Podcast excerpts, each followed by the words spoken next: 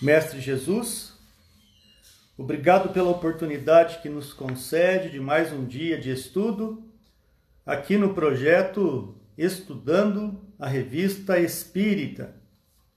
Pedimos o vosso auxílio para que nós possamos, juntamente nessa parceria entre Palestras Davi e Espiritismo Sociedade, possamos continuar a corresponder com essa expectativa de conhecer a doutrina espírita através do vasto material deixado pelo mestre Allan Kardec através deste periódico chamado é, Revista Espírita, lançado sempre mensalmente de janeiro de 1858 até abril de 1869, proporcionando assim 11 anos e 4 meses de muito estudo doutrinário e o desenvolvimento do Espiritismo. Pai nosso que estais no céu, santificado seja o vosso nome. Venha a nós o vosso reino, seja feita a vossa vontade, assim na terra como no céu. O pão nosso de cada dia dai-nos hoje, Senhor, perdoa nossas dívidas, assim como nós perdoamos os nossos devedores não nos deixeis cairmos em tentação e livrai-nos da prática de todo mal, que assim seja. Muito bem, o artigo de hoje mostra como Allan Kardec foi um cara é, extremamente aberto ao diálogo. Né? Ele realmente conversava com todo tipo de público e aceitando o espiritismo, não aceitando o espiritismo, inclusive servindo de base aí para o lançamento do que é o Espiritismo, que é, um, é uma compilação desse diálogo de Allan Kardec com aqueles que acreditavam ou não acreditavam, os opositores e é, todos que queri, quisessem conversar com o Espiritismo, Kardec se prontificava é, a dialogar com essas ideias. Né? O artigo de hoje, correspondência, primeiro traz uma mensagem lançada no dia 15 de junho de 1858, né? 15 de junho de 1858. E aí o texto começa assim para análise de Kardec e principalmente para nós conhecermos o número de assuntos que Allan Kardec precisava trabalhar e até então ele é, se, se mantinha aberto a esse tipo de conversação. Né? Meu caro senhor Kardec, recebo e leio com avidez vossa revista espírita e recomendo aos meus amigos não a sua simples leitura, mas o estudo aprofundado do vosso livro dos Espíritos. Lamento bastante que minhas preocupações físicas não me deixem tempo para os estudos metafísicos, embora os tenha levado bastante longe para pressentir quanto está perto da verdade absoluta, sobretudo quando vejo a coincidência perfeita que existe entre as respostas que me foram dadas e as vossas. Mesmo aqueles que vos atribuem pessoalmente a autoria de vossos escritos estão estupefatos pela profundidade e pela lógica que encerram. Repentinamente e de um salto, vós vos elevastes até o nível de Sócrates e Platão, pela moral e pela filosofia estética. Quanto a mim, conhecedor do fenômeno e da vossa lealdade, não duvido da exatidão das explicações que vos são dadas e abjuro todas as ideias que a esse respeito publiquei. Enquanto nelas não pensava ver, juntamente com o senhor Babinet, mais que fenômenos físicos ou charlatanice indigna da atenção dos sábios. Então, você percebe que aqui nesse primeiro artigo temos é, um, um, leitor da revista Espírita, grato a Allan Kardec pelo conteúdo que traz a revista, Lembrando que no tempo e espaço aqui a gente só tinha o livro dos Espíritos, contando apenas com 501 perguntas, mas a gente percebe, não é, o interesse desse leitor em favorecer através dessa mensagem exatamente a importância de estudar o espiritismo a partir de sua base, a partir da sua fundamentação, que é exatamente o livro dos Espíritos. É evidente que aqui, nesse artigo, é, esse entusiasta do, do Espiritismo vê sim que muita gente falava que esses efeitos eram é, é, charlatanice, que era ilusionismo, coisas para mexer com o sentido real das coisas, mas aqui, graças ao estudo metódico, é, esse homem, esse leitor, traz uma visão extremamente é, pautada nos princípios do discernimento, do discernimento. Né? O texto vai dizer, né? O nome do cara é Jobar. Jobar, para quem não sabe, que faz essa carta, Allan Kardec foi diretor do Museu Real da indústria, ele que escreve para Allan Kardec nesse momento e continua dizendo: Como eu, não desanimeis diante da indiferença de vossos contemporâneos. O que está escrito, está escrito. O que está semeado, germinará. A ideia de que a vida é uma afinação das almas, uma prova e uma expiação, é grande consoladora progressiva e natural. Os que a ela aderem são felizes em todas as posições, em vez de se queixarem dos sofrimentos físicos e morais que os oprimem. Devem alegrar-se ou, pelo menos, suportá-los com resignação cristã. Então, Jobar está colocando o quê? Que aqui é uma vida de transitoriedade. Ele entende, depois que começou a estudar a doutrina espírita, que todos os prazeres que todas as dores, que todos os padecimentos, que todas as alegrias que a gente passa na matéria são exatamente é, passageiros, né? É, é, a gente é, é de transitoriedade.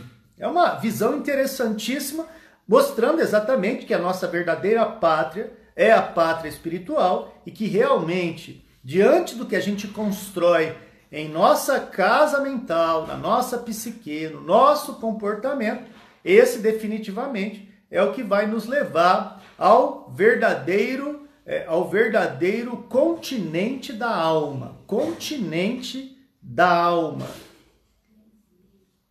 Aí Jobar, inclusive, manda uma forma de poesia. Por ser feliz, foge ao prazer. É do filósofo a divisa o esforço feito para obter custa bem mais do que se ajuiza, mas ele vem cedo ou mais tarde, de forma súbita e imprecisa. Do acaso é jogo sem alarde, que dez mil vezes valer visa. Jobar, então, coloca exatamente esse exercício de um dos patrimônios que nos fornece o Espiritismo, nos coloca sempre diante a filosofia da vida. Muito obrigado, Eduardo Muniz, pelo comentário aí na nossa live. Muito obrigado ao projeto que você hoje conhece, Espiritismo é, e Sociedade também, é, presente conosco. Todos vocês, muito bem-vindo, viu? Obrigado aí pela oportunidade do estudo. A gente percebe então a preocupação de Jobardi, esse leitor da revista espírita, fornece a Kardec a gratidão que ele faz exatamente sobre o aspecto filosófico do espiritismo. Jobart mostra o que, que ele busca exatamente dentro do espiritismo que o encanta, o porquê da vida, por que, que a gente nasce, por que, que a gente tem que passar pela vida do jeito que a gente passa, qual é a finalidade do livre-arbítrio quais são as consequências de nossas escolhas. Tudo isso é uma parte do Espiritismo que nos encanta. E aqui Jobart, nessa correspondência Allan Kardec, agradece essa provocação sadia é, encerrada nas consciências que desejam através da leitura e principalmente da conscientização do Espiritismo, fornecer uma espécie de andamento lógico daquilo que nos acomete e passamos em vida, não é? Olha só que interessante, meus amigos. Espero passar brevemente em Paris, onde tenho muitos amigos a ver e bastantes coisas a fazer. Deixarei tudo de lado, porém, na expectativa de vos poder levar um aperto de mão. E assina Jobar, diretor do Museu Real da Indústria. Pois é. Aqui, é, antes de continuar a leitura, é muito interessante ver que o Espiritismo é, fornece várias portas de entrada. Portas de entrada do tipo, poxa, tem gente que busca pela religião, outros buscam pelos fenômenos, outros buscam é, pela questão filosófica, e no caso específico aqui de Jobar, a questão da filosofia encanta essa alma, cara. Encanta essa alma, porque a filosofia, quando bem compreendida, é uma forma de dialogar, dialogar o indivíduo com o próprio, com o próprio indivíduo, né? Isso é fantástico, é fantástico. E aí Kardec vai conversar com ele, com esse amigo que escreve, né? É... E aí que é legal, né, cara? A gente vê toda uma preparação que Kardec faz, que ele vai só é, é, é, resumir lá em 1865, por exemplo, quando mostra mais essa questão dos gozos, das consolações, o, um olhar mais filosófico, lá no livro Céu e Inferno. Então nós estamos há muito tempo de lá e a, e a gente conhecendo a revista espírita percebe como que Kardec constrói esse olhar, reflete esse olhar, decodifica esse olhar. E é maravilhoso ver e crescer com Kardec estudando o seu grande laboratório, que é o da Revista Espírita. Né? O texto vai dizer o seguinte: uma adesão, Kardec fala, uma adesão tão clara e tão franca da parte de um homem do valor do Sr. Jobart é, sem dúvida alguma, uma preciosa conquista, que deve ser aplaudida por todos os partidários da doutrina espírita. Em nossa opinião, porém, apenas aderir é pouco. Mais relevante admitir abertamente que se haja cometido um equívoco, abjurar ideias anteriores já publicadas, e isso sem qualquer pressão ou interesse unicamente porque a verdade se tornou patente. Eis aí o que se pode chamar da verdadeira coragem de opinião, sobretudo quando se tem um nome conhecido. Não é ninguém menos, né, do que um diretor de um museu que assumidamente o cara fala é o seguinte, o que eu estou vendo no espiritismo é real, e eu não estou aqui para fazer politicagem, não é? Eu venho aqui, o que o diretor está colocando, para colocar o meu na reta e falar que o negócio realmente é real e que atende à fé raciocinada. Então tá certo sim. Pô, então Kardec é, bate palma para homens dessa natureza, que sai de cima do muro, que toma partido das coisas. E é exatamente disso que dentro do espiritismo, principalmente, Muitos de nós falam, você é espírita? Para evitar discussão, muita gente, muitas vezes a gente fala assim, não, eu sou cristão, né? Então, não assume posicionamento. Ah, vai ter discussão, o outro vai pensar que eu frequento isso, achando que espiritismo é aquilo. Enfim, não. Ou é ou não é. Ou é ou não é. É esse tipo de situação que está falando Kardec aqui, né? Olha que interessante. Agir assim é peculiar às pessoas de caráter que sabem colocar-se acima dos preconceitos. Caramba, isso é fantástico, cara. Sou espírita assim, cara. E não tem esse negócio de mesa branca, de, de, de, de, misturar com vela preta, é, fita amarela, matança de bode. Olha, espiritismo é isso, isso, isso, isso. Ou seja, é a gente, né, sem o preconceito, trazer o valor da educação. Kardec, ele ele traz esse tipo de olhar que para a gente hoje em dia é fundamental que a gente faça, né? pelo menos nos sugira né? que faça. Por certo, todos os homens são passíveis de cometer enganos, entretanto, há grandeza em reconhecer os próprios erros, ao passo que há mesquinhez em sustentar uma opinião que se fala falsa, unicamente para exibir um prestígio de infalibilidade junto às pessoas comuns. Né? Então você começa a perceber aqui neste momento que Kardec prepara o livro O que é o Espiritismo. O que é o Espiritismo? É um livro incrível, cara. Um livro fabuloso que, curiosamente, pouquíssimas pessoas têm lido. Têm lido. Eu não, eu não sei se você conhece. É um livro fininho, fininho, fininho, mas de um conteúdo que é muito esse diálogo expandido que Kardec, de maneira muito paciente, faz para conversar com os opositores, particularmente, os antagonistas, particularmente. Né? Ele tem paciência em ouvir é, o que vem na contramão do Espiritismo para depois dialogar e construir a realidade lógica de quem discorda. Isso é incrível, cara. É incrível. É incrível. É, é o poder da dialética, bem contrário ao poder da retórica. Né? Retórica e dialética caem em que sentido na filosofia? Né? A retórica você precisa colocar na goela e engolir. Você não pode pensar. Então você precisa é, ouvir e, e, e nem pensar e aceitar aquilo como um dogma. Isso, essa é a retórica. Agora, na dialética, não.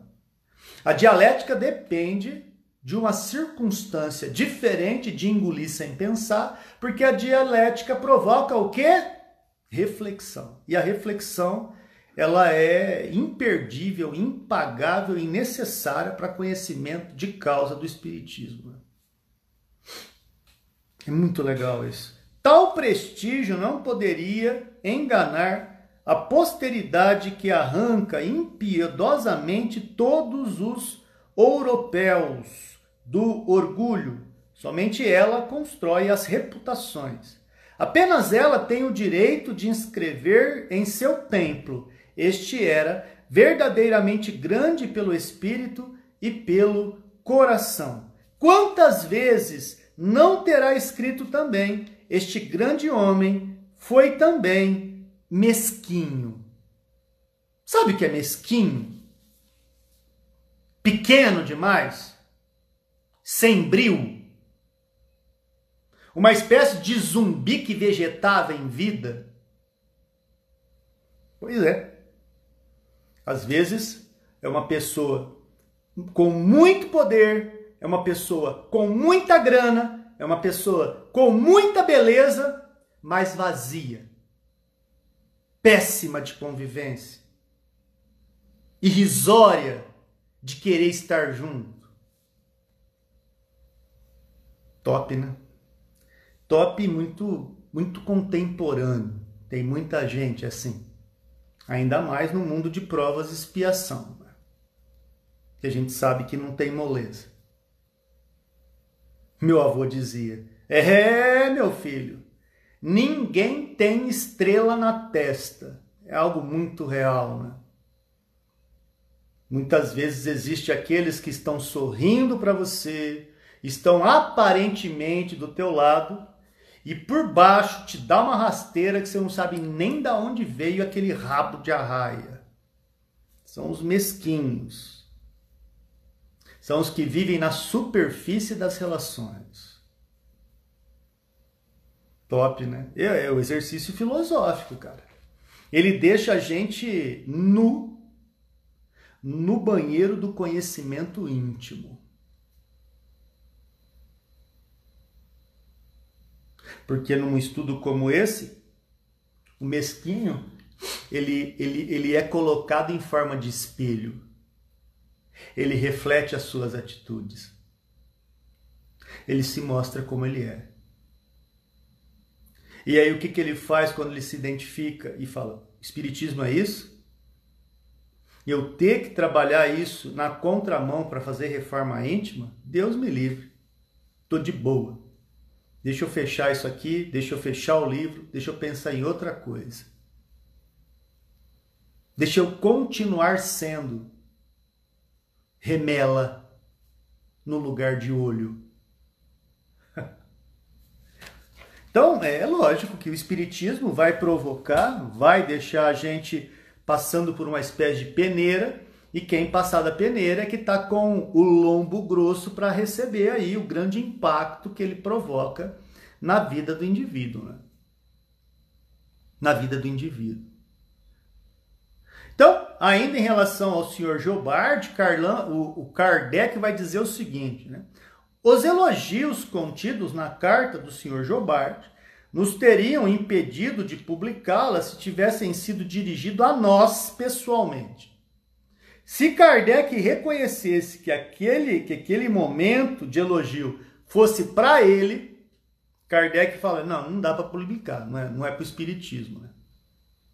É igual, igual quando a gente acaba uma palestra, o cara vem e bate palma. Nossa, como você é bom. Então o cara não entendeu, porque a palma ele não deve ser vista para ele.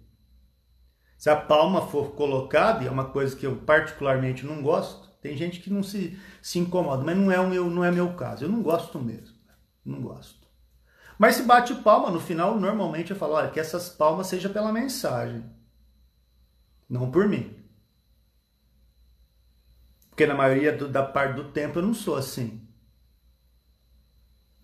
Aqui é o meu esforço de querer ser melhor. Mas de verdade não é assim que eu sou.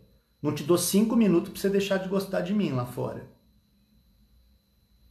Então, essa sinceridade né, garante que a gente desça um pouquinho né, dessas estatuetas que nos coloca a imagem do orgulho, do cara que é o bom. Isso aí ferra muitas reencarnações. Demais postura de se achar, espécie de guru. Pô, o cara que pensa que é um guru, ele tá ferrado, cara. Porque é, é, é, tem hora que ele vai ter um encontro com ele e ele vai ver que não é guru coisa nenhuma, mano. É igual, cara. É um igual. É um igual.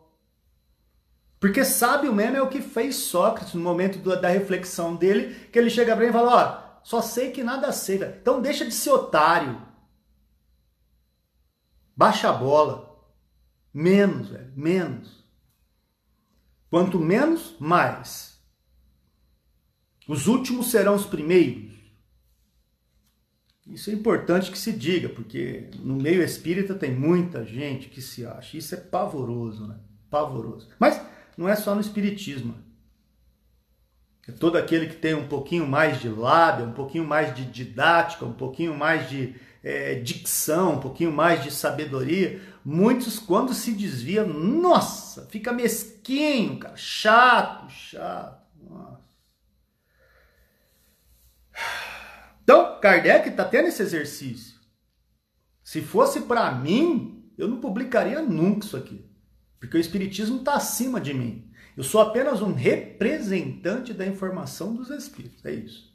E aí ele vai dizer o seguinte: Entretanto, desde que em nosso trabalho reconhece a obra dos Espíritos, dos quais não temos sido senão meros intérpretes, todo mérito lhes pertencendo, nossa modéstia em nada sofreria com uma comparação que só prova uma coisa: que esse livro foi ditado por espíritos de uma ordem superior, né? Então, aqui fica o convite que Kardec nesse momento faz nesse artigo, né? Falando aí para Juliana, falando aí para Maria Luísa Munhoz, para Eliana Rampazzo que acompanha essa live, a Trazilda, mas que está no ar, né? Antes tarde do que nunca, né? Vamos estudar o livro dos Espíritos. Vamos dar uma chance a essa obra, o livro dos Espíritos. E eu pergunto para esse trio que de mãos dadas comigo rumo ao cume do Everest do conhecimento com os Espíritos. Meninas, vocês já leram o livro dos Espíritos, meninas? Interaja comigo me tire desse momento em que eu me sinto tão só, tão, né, é tão cabisbaixo, com a internet agora voltando e com a presença de vocês garantindo esse momento de paz, harmonia e conhecimento. Nossa, muito bem. Muito boa noite, Aricatuta. Beijo no teu coração, irmão. Então, Kardec vai dizer o seguinte: respondendo ao senhor Jorbar, nós lhe havíamos indagado se permitiria que publicássemos sua carta. Ao mesmo tempo, por delegação da Sociedade Parisiense de Estudos Espíritas, tínhamos recebido o encargo de oferecer-lhe o título de membro honorário e correspondente da referida sociedade. Eis a resposta que teve a gentileza de endereçar-nos, da qual nos sentimos muito felizes em poder reproduzir. Reproduzir. Né? Vamos ver o que, que vem de, de acordo com é, essa carta citada pelo mestre Allan Kardec em Bruxelas, em 22 de junho de 1858. Respondendo a pergunta que eu fiz, a Juliana, ela fala o seguinte: Davizão, eu só li até a metade, véio, só até a metade, olha que faz tempo. Então, é, Juliana, fica aí o convite, né? Eu espero que em algum momento você se lembre de mim, né? Ou desse projeto, estudando a revista Espírita, e dê mais uma chance para essa obra, Juliana. É, principalmente se você tiver interesse, nós conhecemos grupos, né, em alguns corredores de Google Meet que estudam essa obra, Juliana. Se você quiser, depois você procura Palestras Davi e aí a gente conversa para eu te recomendar alguns grupos que estudam o livro dos Espíritos. Recomendadíssimo e necessário para conhecer o Espiritismo no seu é, é, no seu sentido real, né? Porque o Espiritismo ele tem é, compreensões, níveis de compreensões variados numa sociedade é, inundada pela diversidade. Então, se confunde muito, Juliana. Se fala muito que espiritismo é umbanda, espiritismo é candomblé, espiritismo é macumba, espiritismo é saravá, espiritismo é benzeção. Enfim, é, faz uma salada mista, mista, e fala que o espiritismo é aquilo. Mas será que o espiritismo é isso, né? Então, a Juliana que participou comigo, você, Juliana, eu tenho gratidão demais por você ter interagido e já deixo o convite para você, no mínimo, retomar a tua proposta de conhecimento doutrinário, né? É, e conhecendo principalmente o livro dos, dos Espíritos. E você, Maria Luísa Munhoz e Eliana Rampazzo, quais os níveis de integração de vocês com o livro dos Espíritos. Coloca aí, não me deixa só não. Vamos fazer desse momento um momento único, virginal, é indescritível, estudando e crescendo juntos, né? Confe é, vamos lá, meu, meu caro colega, com, perifra, com, perifra, com perífrases espirituosas Perguntais se eu ousaria confessar publicamente minha crença nos espíritos e no perespírito, em vos autorizar a publicação de minhas cartas, em aceitar o título de correspondente da Academia de Espiritismo que fundastes, o que significaria, como se costuma dizer, ter coragem de sustentar a própria opinião. Então, quem que está assinando isso aqui? Né? É, quem está assinando isso aqui né, é exatamente Jobar. Né? Jobar, Kardec está falando, ó, se você for conversar e deixar eu publicar isso aqui, nós vamos ter é, uma chave importante para aqueles que ficam em cima do muro, na dúvida. Porque você é uma pessoa de opinião, você é uma pessoa de caráter, você é uma pessoa, Jobar, e que, é, que confia-se naquilo que você fala e da forma como você se comporta. Né? Então, você autoriza é, a gente é, publicar o teu testemunho? E aí Jobar vai dizer: Confesso que me sinto um pouco humilhado ao ver que empregais as mesmas fórmulas e o mesmo discurso comumente dirigidos às pessoas simplórias quando devíeis saber que toda a minha vida foi consagrada à sustentação da verdade e ao testemunho em seu favor. Sempre que a encontrava, tanto na física quanto na metafísica. Ou seja, é... Jobar não curtiu, mano. Não curtiu. Ele falou: olha, você não precisava nem pedir para publicar isso. Você nem precisava. Porque o que eu escrevo é verdade. Eu escrevo o que eu acredito. Você mirou torto. Né? Você mirou torto. Diria Jobar a Allan Kardec. Claro que podia escrever. Claro que podia publicar. Porque se eu dissesse não, eu estaria contrariando aquilo que eu descrevi, caramba. Que homem, hein, velho? Pô, que top isso, cara.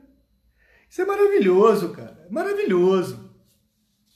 Ler uma carta dessa é de arrepiar.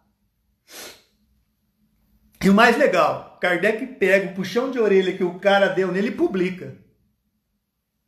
Ele podia ficar quieto. Ele tomou a bucha e publicou. Em favor de uma causa maior. Humildade do cara, velho. Uau. Sei perfeitamente que o papel do adepto das ideias novas nem sempre está livre do, de inconvenientes, até mesmo neste século de luzes, e que podemos ser ridicularizados se dissermos que a luz se fará em pleno dia. No mínimo, seremos taxados de loucos Claro que Jobar então sabia, vai sair no jornal, você vai ser perseguido. Os caras vão querer socar a tua cara e te jogar na lona. Você quer, você pode publicar mesmo? E o Jobar falou o quê? É claro que pode. É uma espécie de dane-se a ignorância e festejo a sabedoria. É isso que Jobar está colocando aqui, cara. É... Tem mais uma mensagem da Malu Munhoz. Malu escreve: Boa noite, eu já li inteiro faz alguns anos, acredito. Ela parou na letra A, talvez por falta de teclado, faz A. E pronto, né? Vamos esperar ver se a Malu completa a frase. Continuando. Porém, como a terra gira e o sol haverá de brilhar para todos, faz-se necessário que os incrédulos se dobrem à evidência é natural também que a existência dos espíritos seja negada por aqueles que só acreditam no que veem. Do mesmo modo que a luz não existe para quantos se achem privados de seus raios. Podemos entrar em comunicação com eles? Podemos falar com os espíritos? Eis aí a questão. Vede e observar. Caramba! Jobar é um cara de discernimento apuradíssimo. Aí vem a resposta complementar da Malu. Davi, já li faz tempo, mas sozinha é difícil de entender. Eu concordo, Malu, e aqui fica realmente uma dica importante para que conhecimento do Espiritismo seja feito através dessa obra no estudo em conjunto. No estudo em conjunto.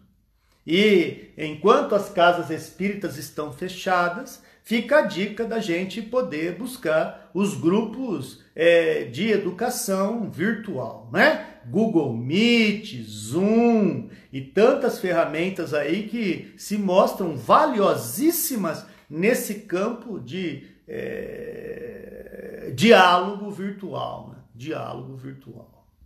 Muito boa noite, muito boa noite, seu Ari, muita luz, meu irmão.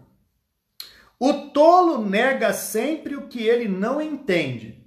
Mesmo maravilhoso ele pobre vergel. Ele não sabe nada e nada quer ou aprende.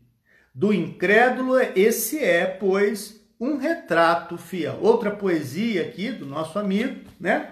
Colocando exatamente sobre o tolo, não no sentido pejorativo, mas daquele que foge. Daquele que foge. É como se a sala de aula tivesse aberta a gente tivesse carteira, cadeira, a gente tivesse papel, caneta, bons professores. E aí, normalmente, o que, que faz a escolha de um aluno que seja tolo? Eu não quero entrar na escola. Eu prefiro não aprender, eu prefiro não refletir, eu prefiro estar fora dessa sala de aula. Então, é o tolo, né? É o tolo. Tem tudo, mas ele não quer nada. Ele não quer nada. Disse a mim mesmo, diz o nosso amigo Jobar, disse a mim mesmo, né? Evidentemente o homem é duplo, visto que a morte o desdobra. Quando uma metade permanece aqui, a outra vai para algum lugar, conservando a sua individualidade. O Espiritismo, portanto, está perfeitamente de acordo com as Escrituras, com o dogma, com a própria religião que crê na existência dos espíritos, e tanto isso é verdade que ela exorciza os maus e evoca os bons. O Vad Retro e o Veni Creator dão prova disso.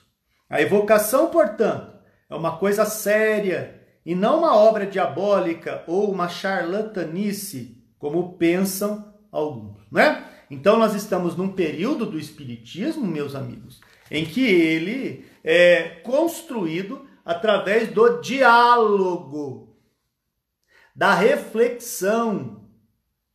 E principalmente, o principal instrumento que é usado aqui se chama evocação, principalmente feito pelo mestre Allan Kardec.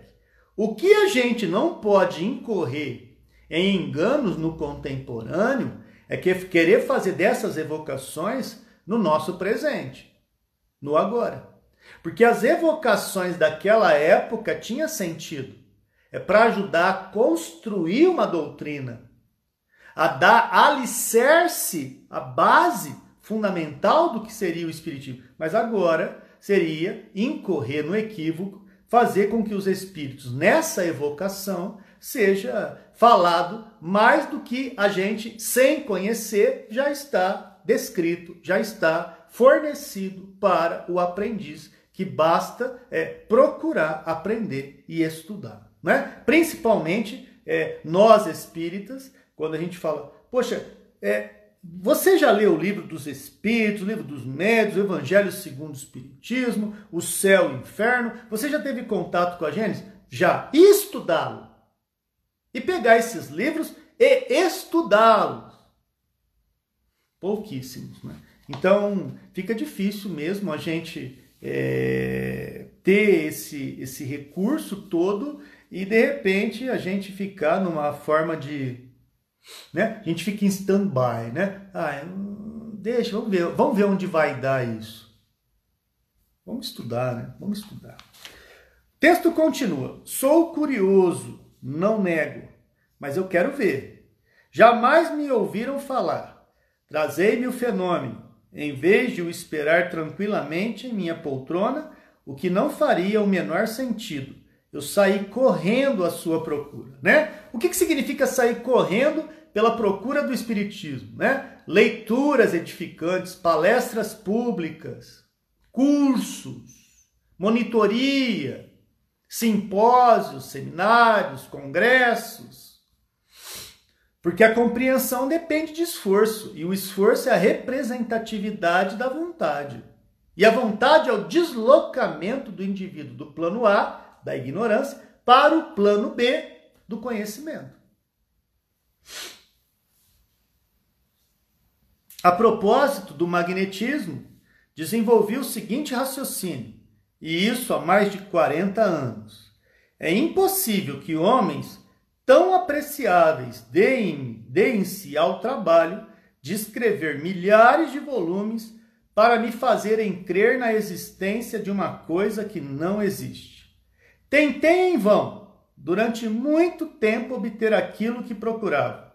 Como perseverasse, acabei por ser muito bem recompensado, visto ter conseguido reproduzir todos os fenômenos de que ouvira falar Detive-me depois durante 15 anos. Com o aparecimento das mesas falantes, quis saber exatamente como as coisas se passavam. Hoje, então, surge o Espiritismo. E a minha atitude é a mesma. Quando aparecer alguma coisa nova, eu correrei atrás dela como o mesmo ardor com que me coloco à frente das descobertas modernas, de todos os gêneros. É a curiosidade que me arrasta, e lamento que os selvagens não sejam curiosos. Por isso mesmo, continuam selvagens.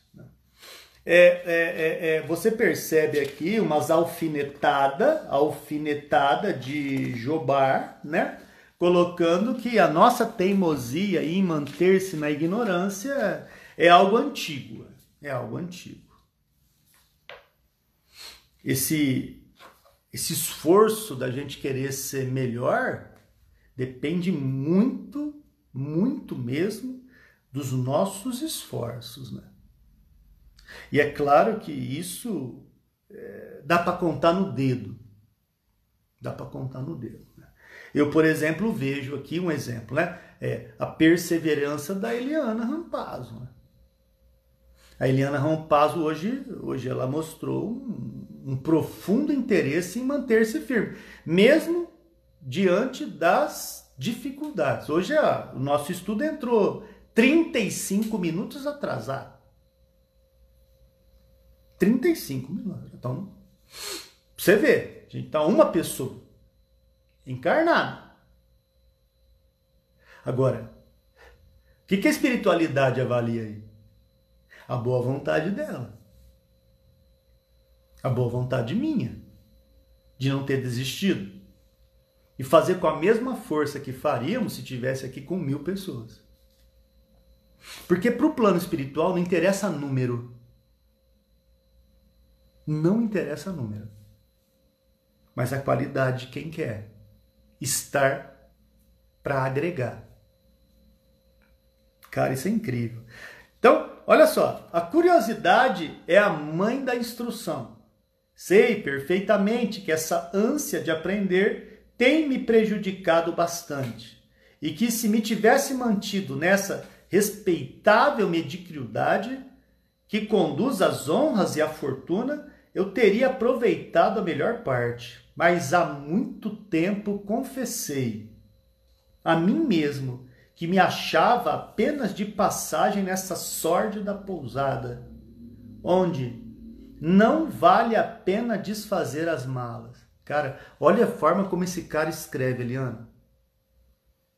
Olha, eu não sei se você sente é, é, a essência do cara. O cara tá com a emoção à flor da pele. A alma dele escreve aqui. Não é a posição de diretor. Não é o cara da matéria. Você percebeu, Eliana? O que o cara está colocando aqui é a alma dele. Pô, e Jobar mostra exatamente é, essa característica que a gente deve ter. De trocar status, ter, por ser em essência, caramba. Você mexer com o brilho do cara. Olha que legal, vou repetir a frase, Eliana. Mas há muito tempo confessei a mim mesmo que me achava apenas de passagem nesta sórdida pousada, onde não vale a pena desfazer as malas. O que me faz suportar sem dor as injúrias as injustiças, os roubos de que fui vítima privilegiada, foi a ideia de que aqui não existe nem felicidade, nem infelicidade com que possamos nos alegrar ou nos afligir. Trabalhei, trabalhei, trabalhei. O que me deu forças para fustigar os adversários. Fustigar mais encarniçados e impor respeito ao demais, de sorte que agora sou mais feliz e mais tranquilo do que as pessoas que me escamotearam. Uma herança de 20 milhões. Eu, hein? Foi roubada em 20 milhões naquela época. Hein? Eliana, eu não sei se você é palestrante, se você é monitora, Mas eu gostaria que você, se quiser fazer um dia a revista Espírita comigo, dividindo uma tela, fica o convite. Aí, se você quiser fazer comigo, você sabe como funciona. A gente vai lendo e vai comentando. Se você topar, depois você procura palestras Davi ou aqui mesmo em aí no direct e a gente combina um encontro onde a gente, dividindo a tela, seria uma honra ter você que nunca faltou na revista Espírita, aqui nesse estudo, dividir a tela e estudar comigo uma dessa, um desses artigos, tá? Se você topar, fica o convite e a gente combina uma data, beleza? Se você quiser já escrever nos comentários, fique à vontade, é só um convite, tá? Eu lastimo quem me roubou a herança de 20 milhões, pois não lhes invejo a posição no mundo dos espíritos. Se lamento essa fortuna, não é por mim, afinal de contas, não tenho apetite para digerir 20 milhões. Olá, seu Ari! Beijo no coração, irmão. Mas pelo bem que deixei de fazer, que alavanca poderosa nas mãos de um homem que soubesse empregá-la utilmente. Quanto impulso poderia proporcionar à ciência e ao progresso? Aqueles que têm fortuna ignoram frequentemente as verdadeiras alegrias que poderiam permitir. Sabeis o que falta à ciência espírita para propagar com rapidez? Um homem rico, que a ela consagrasse sua fortuna por puro devotamento, sem mescla de orgulho, nem de egoísmo, que fizesse as coisas em grande estilo, sem parcimônia nem mesquinhez. Tal homem faria a ciência avançar meio século. Por que me foram subtraídos os meios de o fazer? Esse homem será encontrado. Algo me diz, honra a ele pois. Né? Então, é, o que, que Kardec ouve né, desse Jobard? Exatamente uma questão da riqueza, né? É uma, é uma situação delicada que traz a forma da gente pensar. Muitas vezes a gente fala assim: olha, se eu ganhar na Mega Sena, a primeira coisa que eu vou fazer é uma creche, é um, é um orfanato, é isso, é aquilo, e de repente, quando a gente tem uma chance maior, é, muitos de nós não faz nada, né? Muitos de nós não faz absolutamente nada. Nós colocamos outros critérios. Davi não sou, mas se você quiser, Eliana, fica, fica o convite. A gente conversa com muita antecedência e a gente programa um dia, fazer isso que você já viu a gente fazer aqui com outros convidados. A gente vai lendo e a gente vai comentando, tá? Se sinta convidada, para mim é uma honra ter alguém como você que nunca faltou a um encontro. Você nunca perdeu um artigo desde que nós come começamos aqui. Então, a nossa gratidão a você, Eliana Rampazzo, é, por essa é, empreitada de assumir com a gente esses estudos todas as terças e quintas-feiras, às 19 horas, e sem falta, que é o mais lindo de ver. Parabéns e é uma honra se você dividir uma tela comigo, tá bom? Fica o convite para você. Muito boa noite, Antônio Ivan. Deus abençoe você e toda a sua família. Vi uma pessoa viva ser evocada. Teve uma síncope até que seu espírito retornasse. Poderias evocar o meu para ver o que vos direi? Evocai também o Dr. Muri, morto no Cairo no dia 4 de junho. Era um desses grandes espíritas e médicos homeopatas Perguntai-lhe se ainda acredita nos, nos gnomos. Certamente está em Júpiter, pois era um grande espírito, mesmo aqui na terra, um verdadeiro profeta a ensinar e meu melhor amigo. E meu melhor amigo. Estará contente com o artigo necrológico que lhe dediquei? Isso está indo muito longe, direis, mas nem tudo são rosas em terdes a mim como correspondente. Vou ler vosso último livro que acabo de receber. Na primeira vista, não duvido que ele faça muito bem ao destruir uma porção de preconceitos pois soubestes mostrar o lado sério da coisa. O caso Badete é muito interessante. Falaremos dele depois. Todo vosso Jobard. Olha a visão desse Jobard, né, cara? Um cara extremamente importante na forma de conceituar e conversar com Kardec. Seria supérfluo qualquer comentário sobre esta carta, diz Kardec. Cada um apreciará a sua importância e saberá encontrar sem dificuldade essa profundeza e essa sagacidade que, aliadas aos mais nobres pensamentos, conquistaram para o autor tão honrosa posição entre os seus contemporâneos. Podemos nos gabar de ser loucos, a maneira por que entendem os adversários quando temos mais companheiros de infortúnio. A esta observação do Sr. Jobá, podemos entrar em comunicação com os espíritos? Eis aí toda a questão. Vede e observai. Acrescentaremos ainda, diz Kardec, as comunicações com os seres do mundo invisível não são uma descoberta, nenhuma invenção moderna. Têm sido praticadas desde as mais remotas antiguidades por homens que foram mestres na filosofia e cujos nomes invocamos diariamente em respeito à sua autoridade.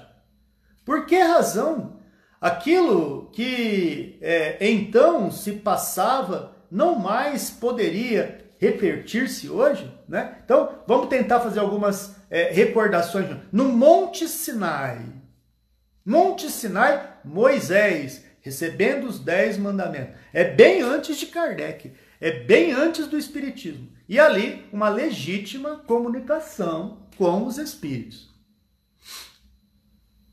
Jesus, no momento em que está expulsando os endemoniados, saia que esse corpo não te pertence. Outro exercício aí que é, Jesus é, mostra que existe sim o mundo dos espíritos, existe sim os processos obsessivos, mas também existe o processo da desobsessão.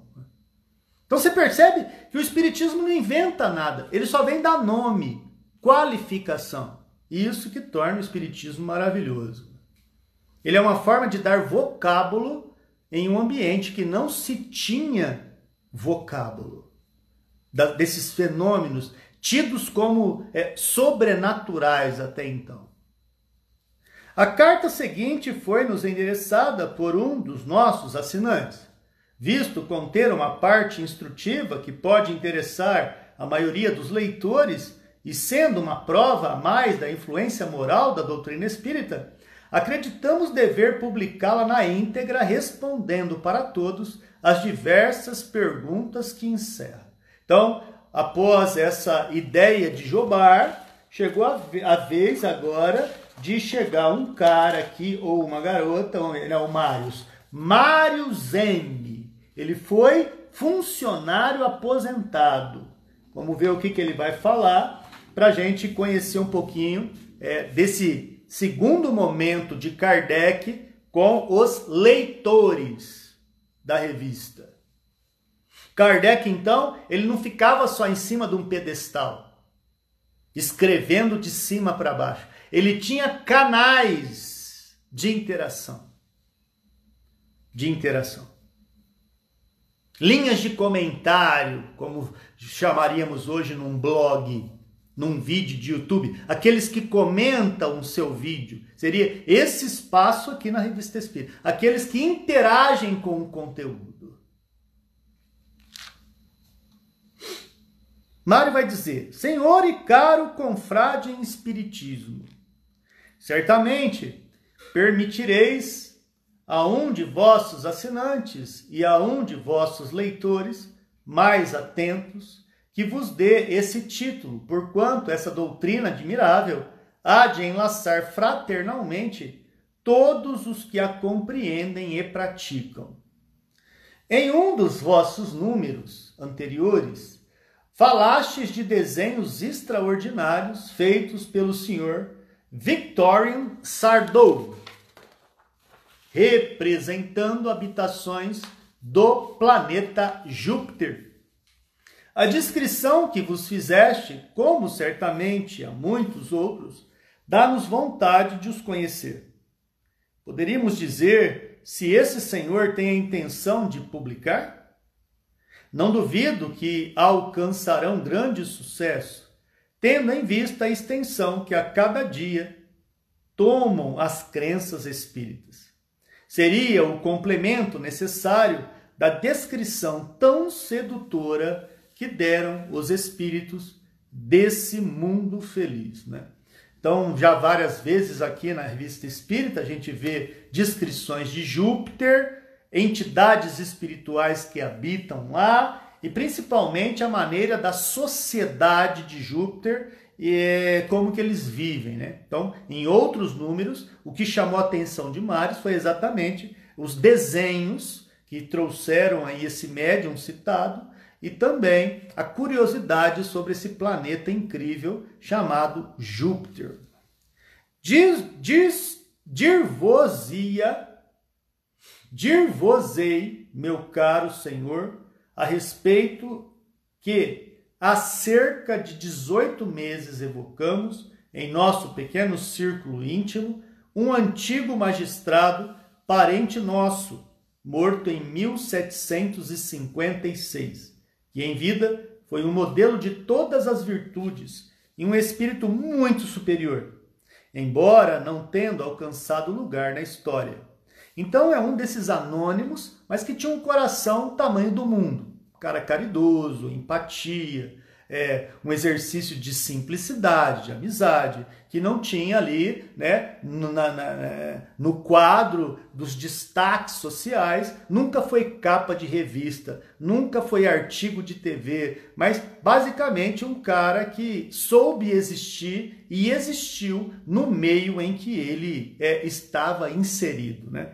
E claro que quando eu falo TV aqui, não seja pedante, é uma figura de linguagem aonde eu estou colocando exatamente que ele não buscava e ele não encontrava na sociedade evidência. Era um anônimo, era um anônimo, era um anônimo. É uma espécie de Zé Mané que ninguém conhecia, mas que fazia muito dentro da sua simplicidade. É isso que Kardec coloca, tá bom? Disse-nos que estava encarnada em Júpiter e deu-nos um ensinamento moral de admirável sabedoria em tudo, conforme ao que encerra o vosso tão precioso o livro dos Espíritos. Então vem esse cara, né, que aqui na Terra a gente chamaria de Zé Mané, porque em 1756 ele não alcançou um lugar de destaque na sociedade, mas foi um cara que aonde ele conviveu, ele só fez o bem. Então evocaram esse cara, esse cara veio e falou: "Eu tô em Júpiter, cara. Eu tô em Júpiter. Vamos ver o que vem daí." Tivemos naturalmente a curiosidade de pedir-lhe algumas informações sobre o estado do mundo em que ele habita, Júpiter o que fez com extrema complacência. Olha isso. Ora, julgai nossa surpresa e alegria quando lemos em vossa revista uma descrição absolutamente idêntica daquele planeta, pelo menos em suas linhas gerais, uma vez que, como vós, não havíamos levado tão longe essas questões. Tudo ali é conforme ao físico e à moral até mesmo a condição dos animais. Mencionou inclusive as habitações aéreas, das quais não falais. Eu realmente fico encantado, cara. Como que isso é chamado no meio espírita de universalidade do ensino dos espíritos? Universalidade. O que, que vem a ser isso? É, é pipoca em vários locais diferentes uma mensagem que tem praticamente o mesmo conteúdo, o mesmo conteúdo. Como houvesse certos assuntos que tínhamos dificuldade de compreender, o nosso parente aditou estas palavras notáveis. Não é de admirar que não compreendais as coisas para as quais vossos sentidos não foram feitos Porém, à medida que avançardes em ciência, compreendê-la-eis melhor pelo pensamento, e elas deixarão de vos parecer extraordinários. Né? Pega essa frase aqui dita por um espírito de estirpe é, evolutiva e asserenada como esse e pensa na seguinte ideia: tenta falar de drone para alguém em 1858. Imagina você tentando explicar para o povo daquela época o que é um drone. E é o que o Espírito está colocando aqui. Difícil. Não tem referência. O máximo que uma pessoa vai conseguir entender é, é, é como se fosse um pássaro. Mais especificamente, uma espécie de beija-flor, porque o drone voa e para no mesmo lugar. Mas é uma máquina que lembra um pássaro construído pelo homem. Você percebeu a dificuldade de explicar? Você precisa de adaptação. E muito bom senso. E uma boa didática para explicar o que dificilmente alguma pessoa compreenderia se não fosse com muito boa vontade. Não vem longe, diz o amigo, né, morador de Júpiter, é, não vem longe o tempo em que recebereis esclarecimentos mais completos sobre este ponto. Os Espíritos estão encarregados de vos instruir a respeito, a fim de vos dar um objetivo e vos estimular ao bem. Lendo vossa descrição e o anúncio dos desenhos de que falais, pensamos naturalmente que esse tempo havia chegado. Eu, eu realmente fico muito encantado com esse material porque a gente vê o quanto que a gente tem que aprender. E o esforço para a gente fazer isso está exatamente em momentos como esse. Separar um tempinho e ter a boa vontade de estudar com muita calma, muito critério, né? E muito boa vontade. Certamente, os incrédulos censurarão esse paraíso dos espíritos. Como tudo criticam, inclusive a imortalidade e até mesmo as coisas mais santas. Sei muito bem que nada prova materialmente a veracidade dessa descrição. Entretanto, para todos os que creem na existência e nas revelações dos Espíritos, essa coincidência não é um convite à reflexão? Fazemos uma ideia dos países que nunca vimos pela descrição dos viajantes, desde que haja coincidência entre eles? Por que não se daria o mesmo em relação aos espíritos? No entanto, sob o qual nos descrevem o planeta Júpiter, haverá qualquer coisa que repugne a razão? Não! Tudo está conforme a ideia de que nos dão das existências mais perfeitas. Direi mais, conforme as Escrituras, que faço questão de um dia demonstrar. A mim isso parece tão lógico e tão consolador que seria penoso renunciar à esperança de habitar esse mundo afortunado, onde não há maus nem invejosos, nem inimigos, nem egoístas, nem hipócritas. Eis porque me esforço para um dia merecer viver neste lugar. Então, você tem aqui na narrativa algo que Kardec só iria trabalhar daqui a algum tempo no livro é, O Evangelho segundo o Espiritismo. Quando a gente lê o capítulo 3, a gente percebe Kardec conversando com esse trecho do trecho, trecho do texto aqui de Marius, né? principalmente especificando os tipos de mundo: mundo primitivo, provas expiação, mundo de regeneração, mundo feliz ou ditoso e o mundo de re, é, é, mundo celeste. Mundo celeste. Então tudo isso é colocado aqui, é, mostrando que Júpiter é um mundo muito melhor do que a Terra e que os espíritos vêm trazer notícia de uma justiça que lá existe que na nossa consciência ainda é inconcebível. A gente não pode imaginar, por exemplo, um supermercado em Júpiter que tenha placas do tipo: sorria, você está sendo filmado. Lá não vai precisar disso. Lá não precisa disso. Por quê? Você que é uma pessoa lúcida, responda para você, não precisa responder para mim. Responda por quê? Aqui a gente precisa de uma placa. Sorria, você está sendo filmado. Ou diminua a velocidade, radar à frente. Ou diminua a velocidade, à frente, lombada. Por que, que aqui a gente precisa de sinalizações como essa e no mundo como Júpiter, bem provavelmente e quase 100% do que a gente está aprendendo com eles aqui, não precisa falar que tem lombada na frente, não precisa falar que tem radar, não precisa sorrir para a câmera porque você está sendo filmado. Porque aqui precisa e em Júpiter não precisa. Isso é filosofia. Esse é o movimento que a nossa alma faz para ver se aprendeu alguma coisa.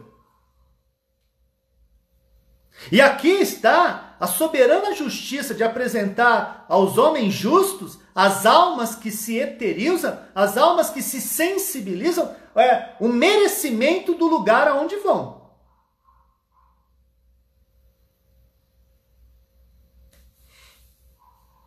E o inverso também é verdadeiro. Porque os teimosos, os recalcitrantes, os chatos, os reincidentes, terão o lugar, o lugar que merecer. Então é, não é castigo de Deus. É a lei do merecimento. Né? É a lei do merecimento. Filosofia pura. Claro que não vai agradar todo mundo, mas todo mundo gosta de pensar. Não é todo mundo que gosta de reflexionar. Não é todo mundo que gosta de momentos como esse. E tá tudo bem. Faz parte. Se não é nessa vida, será na outra. Se não for na outra, vai ser na outra. Porque a imortalidade é uma das qualidades da nossa essência. Então não precisa forçar as bielas. A cada um segundo suas obras. Isso me encanta, cara. Isso me encanta. Isso mexe. Isso aqui me deixa meus neurônios bombando, cara. Me deixa absolutamente entregue as relações sinápticas dentro de mim, cara. E eu espero que isso também, de alguma forma, mexa com você daí. Porque é muito prazeroso quando isso acontece comigo.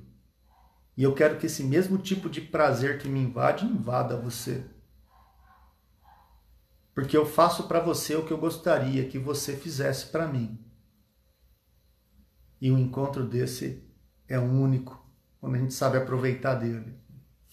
Boa noite aos amigos que estão conosco, espero que estejam aproveitando de alguma forma, não é? Aldenice Lacerda, obrigado pela presença, amiga. Eliana Rampazzo, Ari Rieger e Ivan, sejam todos bem-vindos nessa noite abençoada de estudo da Revista Espírita. Em nosso pequeno círculo, quando algum de nós parece ter pensamento muito materiais, nós lhe dizemos: cuidado, cuidado, senão não ereis para Júpiter. E somos felizes em pensar que esse futuro nos será reservado, quando não na próxima etapa, pelo menos em uma das seguintes. Obrigado, pois, a vós, meu caro irmão, por ter desaberto esse novo caminho da esperança. Considerando-se que obtivestes revelações tão preciosas sobre aquele mundo, deveis tê-las igualmente logrado de outro de outros que compõem o nosso sistema planetário. É vossa intenção publicá-las? Será que Kardec já teria notícias do que há em Marte, Vênus e Lua e outros planetas da nossa Via Láctea? É isso que está sendo perguntado por Marius. Isso daria um conjunto dos mais interessantes. Olhando os astros, deleitar-nos-íamos em pensar nos seres tão variados que os povoam. O espaço nos pareceria menos vazio, Como pode o homem crente no poder e na sabedoria de Deus imaginar que essa infinidade de globos seja formada de corpos inertes e sem vida?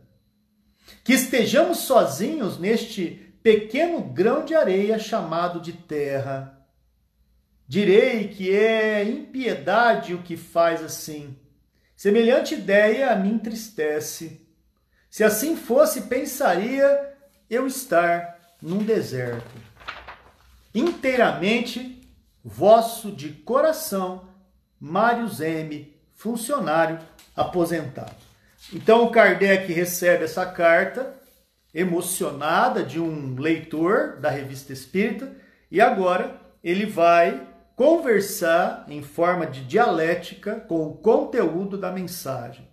O título que nosso honrado assinante quis outorgar-nos é muito lisonjeiro, para que não lhe sejamos reconhecido de nolo haver julgado merecedor. De fato, o Espiritismo é o laço fraternal que deve conduzir à prática da verdadeira caridade. Cristã, todos os que compreendem em sua essência, porquanto tende a fazer desaparecer os sentimentos de ódio, de inveja e de ciúmes que dividem os homens. Mas não é essa fraternidade de uma seita para que se conforme aos divinos preceitos do Cristo, deve abraçar a humanidade inteira, porquanto são filhos de Deus, todos os homens. Se alguns estão extraviados, ela ordena que os lamentemos, proíbe que os odiemos. Amai-vos uns aos outros, disse Jesus. Nunca falou, não ameis senão os que pensam como vós. Eis porque, quando nossos adversários nos atiram pedras, não lhes devemos jamais devolver as maldições. Esses princípios tornarão pacíficos os homens que jamais buscarão a satisfação de suas paixões na desordem e no sofrimento do próximo. Isso é muito interessante, meus amigos, mostrando exatamente a postura de ecumenismo que pensa Kardec. Respeito às diferenças que pensa Kardec. Ele nunca apedreja, ele nunca coloca que o espiritismo é melhor do que qualquer outra forma de religião, porque cada forma tem o seu impulso de levar a criatura a Deus. Então, o espiritismo real nunca falará mal de evangélico, de testemunha de Jeová, de mormons, de crentes, de católicos. O espírita não pode ter esse movimento infantil de falar que dentro do espiritismo é que existe único e exclusivo recurso de salvação das nossas almas. Porque se a gente fizer isso, em, que, é, é, é, é em promover né, o proselitismo, a gente vai cair do cavalo, né? como tantos estão caindo por aí. Muitos estão. Não são poucos. Respeitar a crença das pessoas é o mínimo. Como julgar uma Madre Teresa de Calcutá? Como julgar uma irmã Dulce? O irmão Gandhi, Mahatma Gandhi? Como falar de um Chico Xavier? Você viu? Cada um num tipo de crença mas o comportamento praticamente idêntico de respeito, de empatia e de fazer o bem. Humanistas natos, com pontos de vistas diferentes socialmente falando, mas na prática, esses sim, próximos de Deus. Kardec continua, meus amigos. Os sentimentos do nosso honrado correspondente estão registrados com muita elevação para que nos persuadamos de que entende a fraternidade tal como deve ser, na sua mais ampla acepção. Somos felizes pela comunicação que ele se prontificou a fazer a respeito de Júpiter. A coincidência que nos assinala não é a única, como se pode depreender pelo artigo concernente ao assunto. Ora, seja qual for a opinião de que se tem a respeito, nem por isso deixa de ser matéria de observação. O mundo espírita está cheio de mistérios e devem ser estudados com muito cuidado. As consequências morais deduzidas pelo nosso correspondente estão marcadas de um cunho lógico que a ninguém escapa. Então, ainda em relação à universalidade dos ensinos dos espíritos, ela se dá exatamente em vários aspectos, em vários tempos diferentes. A gente, por exemplo, na filosofia, Platão vai escrever no mito do navio a ideia de almas de bronze, almas de prata e almas de ouro. E quando a gente estuda exatamente essas mesmas questões, só que no lugar da filosofia, na ciência, por exemplo, que traz na década de 90 Paul MacLean, do cérebro reptiliano, do sistema límbico, do neocórtex, e você faz exatamente uma amarradura entre o que falava 400 anos antes de Jesus com o que está datado em 1990 e vê como as ideias se englobam, se juntam, conversam-se entre si, você passa a perceber que alguma coisa ali não é só coincidência. São os espíritos, em vários tempos diferentes, trazendo em várias amarrações que são possíveis a compreensão de fatos, que é a universalidade de um pensamento uniforme, trazido de era para era, no nível de compreensão de quem está pronto para aqueles detalhes explicados. É o homem saindo da caverna, né? É o homem saindo da caverna.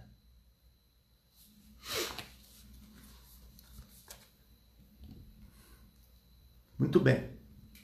Chegando aí para o finalzinho já, o último momento do texto vai dizer o seguinte: A propósito da publicação dos desenhos, vários dos nossos assinantes externaram o mesmo desejo, mas tal é a sua complicação que a reprodução em gravura determinaria despesas excessivas e de difícil solução.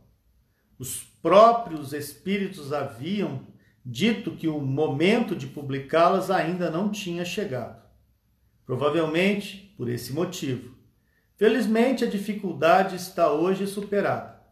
De médium desenhista, sem saber desenhar, o senhor Victorine Sardou tornou-se médium gravador. Embora jamais houvesse pegado num buril em toda a sua vida. Agora faz desenhos diretamente sobre o cobre, o que permitirá sua reprodução sem o concurso de qualquer artista estrangeiro. Né? Então você está aqui numa época, 1858, que não tinha impressora laser, não tinha toner de tinta, não tinha impressora jato de tinta, não tinha impressora, não tinha mecanismo de trazer um, um desenho da forma como estava. Não tinha Photoshop, não tinha Illustrator, não tinha AutoCAD. Não tinha essa tecnologia que hoje já está inclusive massificada, está bem por aí em todos os aspectos.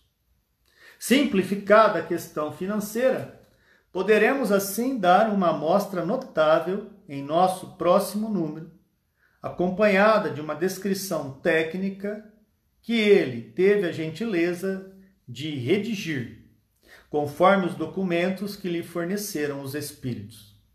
Esses desenhos são muito numerosos, formando seu conjunto, mais tarde um verdadeiro atlas.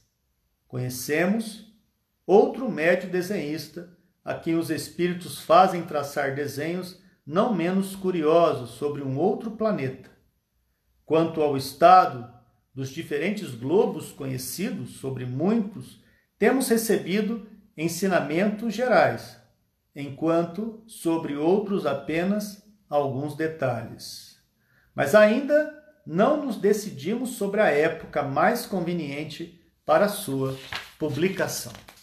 Allan Kardec termina então em julho de 1858 uma conversação muito interessante com dois leitores, leitores incríveis. Um foi o Jobar, com um momento incrível de reflexão, e o outro foi o Marius, Marius M. Deixa eu ver se é M no final aqui, para a gente poder ser. Marius M, funcionário aposentado, e um que é um diretor um diretor de um museu aqui, diretor do Museu Real da Indústria, Jobar, né? Eu realmente gostaria de agradecer, né, a presença dos amigos que nos acompanharam nessa live. Essa live ela começou um pouquinho atrasado por questões técnicas. Você, você que tem internet sabe quando ela quer funcionar e quando ela não quer funcionar. Mas com a graça de Deus e depois uma hora e vinte de estudo, a gente conseguiu concluir mais um dia de estudo da Revista Espírita. Quero agradecer a Eliana Rampazzo mais uma vez, ao Ari Rieger, ao Ivan e a todos que conosco aqui estiveram, pelo menos num trechinho da história, dizendo: Glória a Deus nas alturas, paz na terra aos homens de boa vontade e que assim seja. Quero profundamente deixar o nosso convite para você nos seguir aí através dessas redes sociais, principalmente estudando a Revista Espírita aqui no Instagram, ao vivo, todas as terças e quintas-feiras, a partir das 19 horas, e daqui a pouquinho já também disponível pelo Estudando a Revista Espírita, lá no Deezer e também no Spotify. Fiquem com Deus. Até daqui a pouco. Um beijo no coração e até mais.